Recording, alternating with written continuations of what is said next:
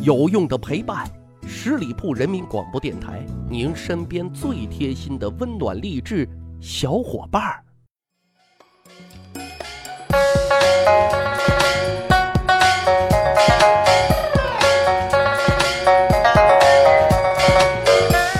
十里铺人民广播电台，趣吧历史，增长见识，欢迎大家收听《密史趣谈》，我是大汉啊。这两天呢，全社会关注的焦点一定都离不开高考啊！我知道听我们节目的还有很多都是高考生啊。那在这里呢，首先恭祝所有的考生都能够金榜题名啊。不过作为历史节目啊，呃，我们话说回来，高考也就是啊人生中一次很重要的经历嘛啊，主要是检验我们之前的学习成果，未必。啊，通过一次考试就能够真正决定我们的命运，所以呢，也别给高考啊赋予太多的附加价值和意义。那今天的节目呢，我就想跟大家聊两位历史上非常有名的高考落榜生。他们虽然名落孙山，但是凭借他们后天的努力和付出，那也是名扬四海，威震八方。要说啊，古代的高考。啊，科举取士那就是我们老祖宗发明的啊，用来选拔人才啊。虽然不能说是绝对的公平，但也能够保证相对的公平啊。这跟如今的高考也是一样的啊，因为这为许多平民子弟参与朝政和社会治理，那是提供了机会啊。可是科举取士啊，其实是很难的，并不像现在高考啊是扩招啊什么的啊，考上大学还是比较啊容易的一件事啊。在古代，有些人那是考了很多次，也都是未能考中的。于是，要么一批人疯掉了哈，要么一批人就带着一腔的愤怒，要和朝廷来作对。今天讲的这两位啊，哎，都是要跟朝廷作对的，因为他们考了好几次都没有考中。今天的第一位主人公呢，黄巢同学，他，出生在唐朝的末年。啊，那个时候科举考试已经啊发展的很完善了，也深入人心。黄巢同学那也是高富帅出身啊，他老爸是干啥的？卖盐的啊。要知道，在古代卖盐那可是暴利呀。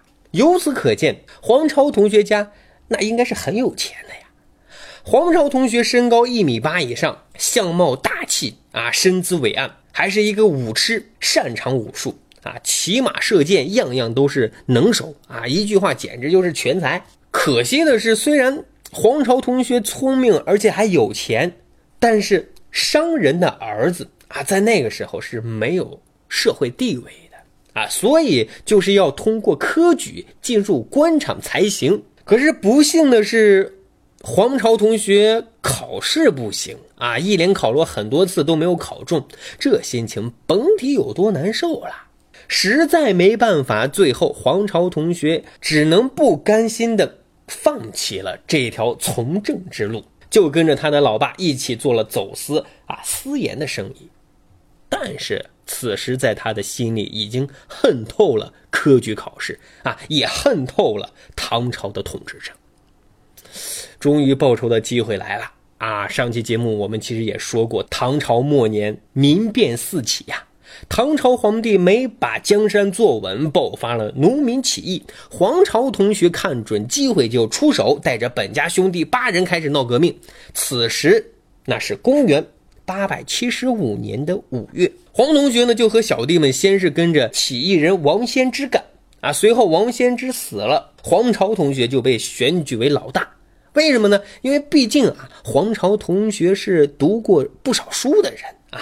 还有呢，武功盖世啊，带着一帮农民那是绰绰有余的。霸气的黄巢同学在公元八百八十年十一月啊，先是一口气打下了洛阳城，第二年又打下了长安，还建立了国号，称之为大齐。这个时候啊，就不知道当时已经逃跑的唐朝皇帝在想些什么呢？早知道这样，还不如让他重榜呢，给他个县令干啊，也比现在被他打的到处跑、到处躲、到处藏要好得多呀。嘿嘿，好，这是第一位高考落榜生，第二位高考落榜生啊也很牛气，名字叫做洪秀全啊。洪秀全同学呢和黄巢同学虽然相隔了千年啊，不免有点惺惺相惜，啊 因为洪秀全同学也是屡次考试不中，而且是连个童子试啊都没有考过。有人就问了，什么是童子试呢？在这里普及一下啊，清朝的高考啊分为童子试和正试。童子试呢又分为县试、府试、院试啊，只有打通这三关才能升级为生员啊，继续下面通关。由此可见啊，考试这碗饭不适合洪秀全同学吃呀！啊，不敢保证他没有想到过前辈黄巢学长。啊，不然也不会走上黄巢学长的这条起义之路呀。于是乎，带着失败的愤怒，洪秀全也霸气的喊出了：“哼，我总有一天会出人头地的。”后来呢，洪秀全同学啊，重新找了出路。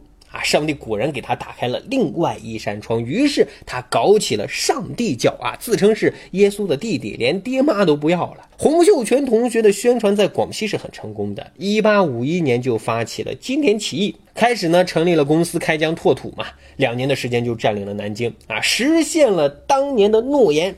只是他心中有一个隐隐的痛，什么痛呢？就是考不中啊啊！为了解开心里的这个疙瘩，洪秀全同学呢在南京。啊，开科取士，自己来组织高考，不仅在考试当中允许男同学参加，而且还允许女同学参加考试，这可就开了先河啊！啊，女人不能考试，那可是千年前的规矩啊！而且非常有意思的是，他还录取了一个美女啊当状元。鼎盛时期的洪秀全同学啊，占据的地盘可以和清朝平分天下。啊，能够把公司搞这么大，也证明了洪秀全同学确实特别能干。可惜后来啊，洪秀全同学搞起了腐败，啊，那个事儿呢，咱就不提了啊。结局大家后来也都知道，咱也就不多说了。总结一句话，那就是高考未必能够定夺我们的命运，命运在我们自己手中，随时都要把握好。好的，十里铺人民广播电台《密室趣谈》，欢迎大家关注十里铺人民广播电台的公众微信号，随时都可以与我们进行互动交流。感谢收听，我们下一期再会。本期节目由十里铺人民广播电台制作播出。了解更多的资讯，请关注十里铺人民广播电台的公众微信和新浪、腾讯的官方微博。感谢收听，我们明天再见。